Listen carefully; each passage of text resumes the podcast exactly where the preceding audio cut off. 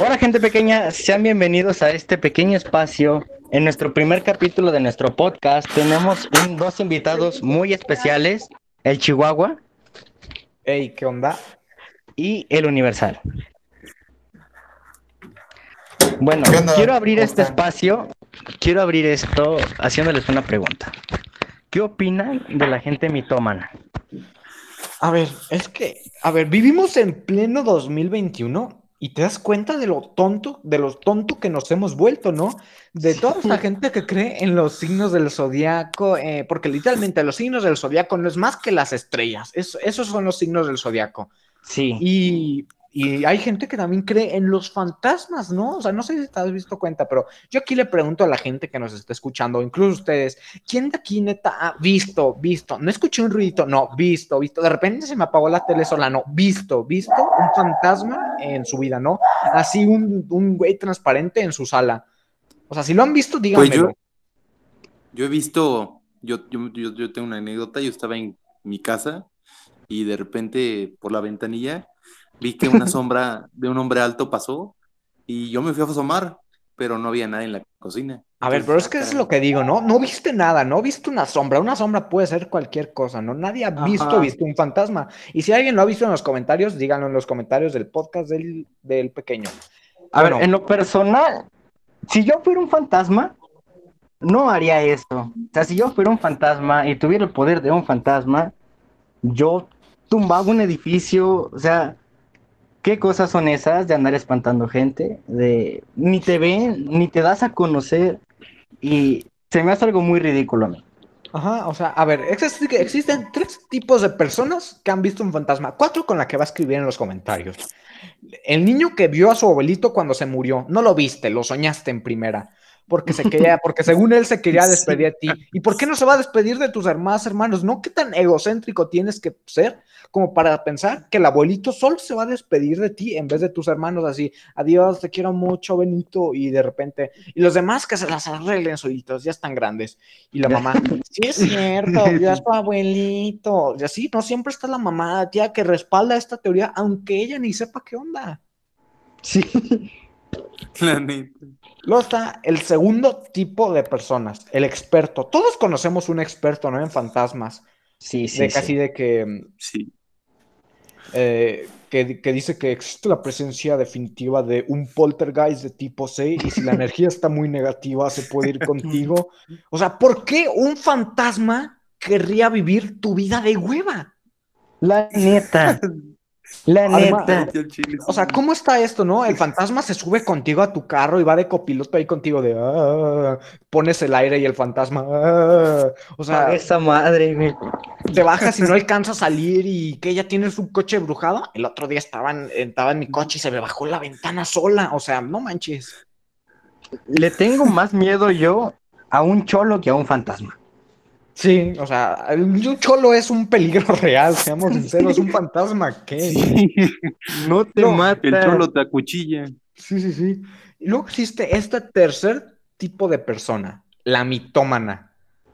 Todo el mundo conoce a una señora, una, una muchacha, una, una persona que es mitómana, ¿no? Así que yo no quiero entrar a ese cuarto porque una, vi, vi una luz que rebotaba en la ventana. Y no, de veras, de veras. El Toby se acerca a la pared y no hay nadie, no hay nadie. Y le hace guaf, guaf. Y le hablas y le hace grrr, grrr. O sea, Te lo juro. pienso que hay fantasmas, te lo juro. O sea, no, ¿qué onda con eso? O sea, en eso sustentas tu teoría, en un perro que se come su vómito por cargo de conciencia. Así que, de que vomita y se empieza a comer su vómito. Ah, perdón, perdón, ya lo recojo. Y así de Toby, no, es que no es necesario que te comas. Ya voy por la mitad. Así ya, ya Ya. me lo voy a acabar. Ya no hables, ya. Déjame acabar. sí, sí, sí. Luego, Oye, luego tenemos cierto. hasta fantasmas famosos. Así de la llorona, ¿no? De que estábamos y se nos apareció la llorona, ¿no? ¿Qué no la llorona es de Guanajuato solo? Sí, la llorona de- México Tour, espéralo en tu ciudad. Sí, de hecho es en todo el estado. No Sí. hay lugar, la verdad, no hay lugar en donde yo vaya y no me digan, güey, de aquí es la llorona. No falta. No, no, y no va a faltar ningún lugar. Es que existen estos farmacias, fa- fantasmas que son famosos, ¿no? Que la gente no, no sé cómo los hacen famosos, la verdad. Sí, o sea, Por las leyendas, ¿no? Que le cuenta de, de boca en boca. y- vas a Oaxaca, y no, güey, de aquí es la Llorona. Vas a Guanajuato, cabrón. no, güey, de aquí es. Vas a Irapuato, no, neta, que de aquí te ¿de aquí en el árbol. No, Anda en su México Tour. A ver, y luego creo que esto sucede, ¿no? Porque todo pasa de boca en boca y la gente como que hace sus teorías conspiratorias, ¿no? Y empieza a intenta hilar cosas que a lo mejor no tienen nada que ver, pero según ellos en su cabeza tienen algo que ver. O le Tiene- cambia la historia. todas estas leyendas que hay. ¿Conocen alguna leyenda de aquí de Irapuato? Yo, la verdad. La del convento de un templo ahí en el centro. Que se parece un monje. Pero Ah, bueno, solo conozco una y que es ahí en Presidencia, que se aparece una monja según esto, algo así. Es lo único que he escuchado. En Ah, la también- noche, en la noche, la- tú solo, con una monja, eso no da miedo. No, además, ya hablamos de esto, los fantasmas no existen. Dame una teoría conspiratoria que al menos pueda, no sé, cierta probabilidad, ¿no? De creer. Sí, de hecho, También dicen que hay, aquí en Irapuato hay un cerro que según es un convento, que las monjas en sí son brujas y, y que si entras a ese lugar nunca vas a salir, pero pues. Pero yo en lo personal soy una persona muy, muy escéptica. Yo no creo en nada de eso, pero vengo de una familia que cree absolutamente todo. Que dicen que aquí en mi casa se aparecen. Eres como la oveja negra. Sí, y yo, o sea, en lo personal, a mí me Se da mucha curiosidad. O sea, yo digo, ¿por qué a mí no me pasa? O sea, quiero saber, o sea, quiero ver. A todos les pasa en la casa y a mí no. Y digo, es que no te y- quiere. Sí, o sea, ¿yo qué hice? O sea, yo te quiero ver. A ver, y bueno, ya cuando empiezas a ver un poco más de ciencia o te, te vas a lo mejor en datos ah, lógicos, pues ya empiezas a darte cuenta y descartas posibilidades, ¿no? Y te das cuenta, ¿sabes qué? Esto no era un fantasma que estaba rasguñando mi puerta, ¿no? Era la puerta que se estaba dilatando y por eso sonaba el ruido, ¿no? Era mi perro que quería ir al baño y andaba bien pedo y no lo saqué.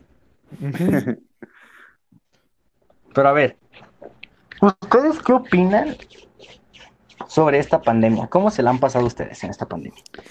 Ah, la verdad, bien aburrido, o sea, no nada que hacer. te- solo tienes, tienes que ir a entrar a todos lados con cubrebocas, solo puedes salir a la tienda y regresar a tu casa, ver la tele, estudiar en clases o en línea, donde todos los profes hablan igual, te aburren, te dejan puras tareas y proyectos que no tienen nada que ver y ya. A ver, yo, yo tengo dos opiniones sobre esta pandemia, ¿no? Dos como divisiones. Por una parte pienso que, ¿sabes qué? O sea, ha sido una etapa que me ha ayudado a crecer muchísimo como persona, ¿no? Y de que me ha hecho más disciplinado, más atento, más estas cosas, y Ujú. que más a lo mejor responsable hasta cierto punto. Y que la verdad es que si me dijeran que si hubiera la posibilidad de evitar vivir la cuarentena, yo la verdad diría que no, porque me ayudó mucho. Ah, yo la- era una, por ejemplo, una persona gordita y pues ya no soy tan gordito, ¿no? O sea, te ayuda en diferentes puntos, cada quien se enfoca de diferente forma. Y por el otro lado está este aspecto de que te sientes aburrido, ¿no? Hasta incluso a veces solo de que no sabes ya qué hacer en tu casa, de que, ¿sabes qué? Ya no sé si ver esta película o, o, o ponerme a hacer la tarea o algo así. Yo viví desde antes de la pandemia, ya viví en pandemia yo, o sea, yo no salía de mi cuarto para nada, este, me la pasaba ahí dentro. Y ahora que es pandemia, como que hago lo mismo, pero me siento diferente, porque al menos antes sabía que si me aburría podía salir y ahora ya no. O sea, te ha hecho apreciar que podía Sí. salir. Pero a ver, ¿ustedes qué opinan sobre todo esto? O sea, ¿conocen la teoría de la pandemia, el chinito que se comió el murciélago? Ah, sí, hay un montón de teorías. He escuchado de todo. La del murciélago, murci- perdón, ah, murciélago, pangolini, ah, la que de la, la que le dejaron unas pastillas en el río que de repente ya toda la gente tenía coronavirus, de que, de, de que apareció de repente, de que un montón de, que es un invento chino, de que es un invento estadounidense. Ah, ya no lo saben, ¿no? Esto se, yo de creo que lo hizo el gobierno de que para la la de que la gente ya no sabía qué onda. Ajá, y lo peor es que todo esto la gente se lo cree, absolutamente todo.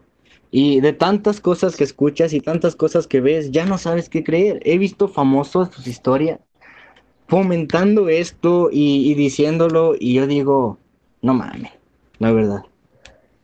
Sí, sí, sí, o sea, que, que, a veces te pones a pensar, a ver, yo si te soy sincero, conociendo, ¿no? La naturaleza del virus, ¿no? Porque, no sé, para el público que no sepa, el coronavirus proviene de una clase de virus que tienen en su, en su forma una corona, ¿no? Para, pues yo creo que esta gente ya todo lo sabe.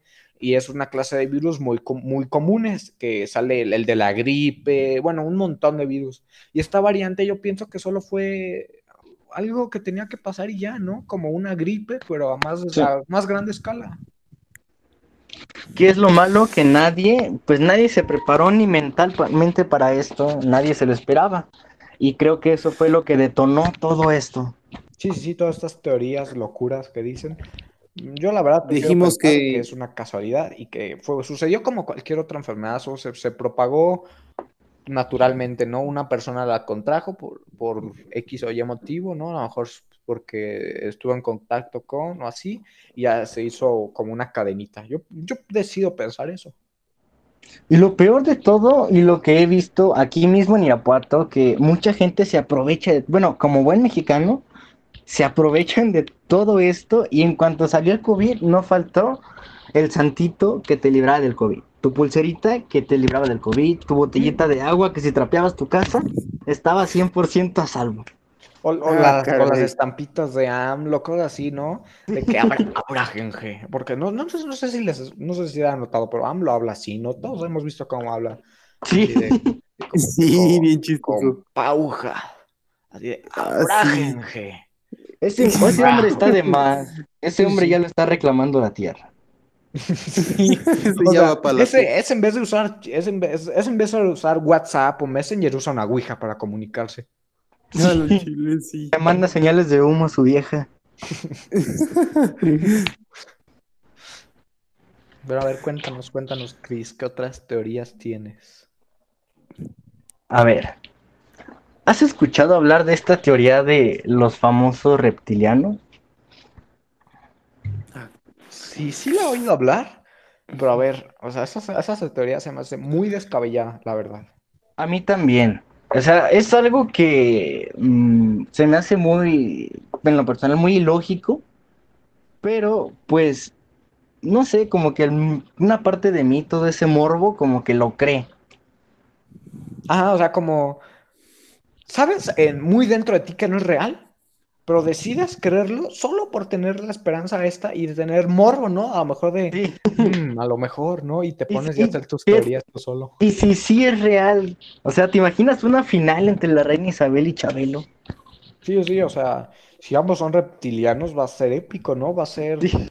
va a ser como Godzilla vs. Kong, pero ahora sí la versión chida de la película. Y estuve viendo varios memes donde el hijo de la reina Isabel le decía, mamá, ¿cuándo voy a ser rey? Y le decía, pues cuando yo muera. Y actualmente tú ves al hijo y, o sea, se va a morir yo creo primero él que su mamá. Yo Sí, creo que sí. sí. O sea, la reina Isabel yo creo que ya ha enterrado a más de 24 personas de su familia, incluyendo a Sí. bastantes de sus hijos. Y el príncipe Felipe. Ya va su marido. Sí, ese güey está ya más muerto que qué cosa. Sí, y es lo más loco, ¿saben? O sea, a mí como que me da mucho curiosidad esto, porque sé que no es real, pero si lo fuera, estaría, estaría genial, la verdad. A ver, genial hasta cierto punto, ¿no? Porque si fuera, re- si fuera real, pues, ay, como que te sacas de onda, ¿no? Bueno, sí, sí, sí, sí. Por ejemplo, ¿ustedes a qué le tendrían más miedo? ¿A un apocalipsis zombie o que nos invadieran los marcianos? Si te soy sincero, yo a que nos invadan los marcianos. Te la dejo así ¿eh? y tengo, tengo una explicación. Si son los zombies como de Walking Dead, ya la hiciste. Si Ya, como- ya, ya he visto todo. Si, hiciste- si son como los de estación zombie, ya valiste. Pero bueno, en general, pues si son a lo mejor zombies, pues tienes más probabilidades, ¿no? De sobrevivir y hacer cosas. Porque Si son, el- si son alienígenas, tienes que pensar que ellos vienen de otro lado y si vienen de otro lado, tienen que estar más evolucionados que nosotros, ¿no? A lo mejor mejor tecnología, mejores cosas y a lo mejor, pues dices, pues ¿sabes qué? Si tienen mejores cosas, ¿qué posibilidad tenemos? Es como si un, como si un vaquero se enfrentara a un cavernícola. la verdad. ¿Has escuchado esta historia? Eh, Lo llaman la historia de terror más corta y dice, creo que la escuché hace mucho y decía que el último hombre de la Tierra estaba en una habitación solo llorando y de repente tocan su puerta. Ok, a ver, está cool, ¿eh? A ver, es que esa historia, más, más que de terror, yo pienso que es para que te hagas tus, tu, tu, te Tus eches a tu teorías. imaginación, ¿no? Ajá, sí, sí, ser- sí. Y si te pones a pensar, puede ser cualquier cosa, pero está muy cool eso, ¿no? Esa clase de historias que te hacen imaginar, ¿no? La verdad. Sí, Como Sí, sí. película del origen, no sé si la han visto, muy buena. sí, Sí. sí, sí. Sí, muy buena. Sí. Pero sí es lo más loco, ¿sabes? Te, te han planteado un chorro de películas de invasión zombie, de apocalipsis, de la invasión de los marcianos. Y al final de cuentas, en todas, pues terminamos perdiendo. O perdiendo sí, una gran parte de la población. No nos están preparando para el En la apocalipsis. película te lo ponen, te plantean dos escenarios. El escenario en el que acaba bien la película porque somos acabó el mundo, o sea, ya, pero acabaste con feliz con tu familia, ¿no? Te pudiste reunir con tu familia, pero todo se acabó el mundo. Y Ajá. otros, y ese es el primer escenario, ¿no? Te plantean como dos finales, uno más explícito que el otro, ¿no? Y el segundo final explícito es que, ¿sabes? Se reunió con su familia, pero de todos modos el mundo ya se acabó, ¿sabes? O sea, no importa que se haya reunido. Va a morir de igual manera.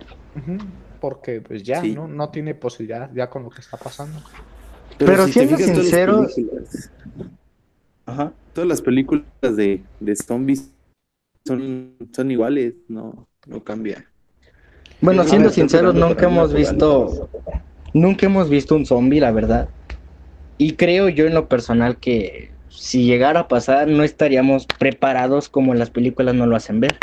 Ah, sí, o sea, sería muy diferente. Y no solo se trata en las películas, ¿no? Porque en las películas nos tratan que un disparo en la cabeza, que esto en la cabeza, que esto en la cabeza.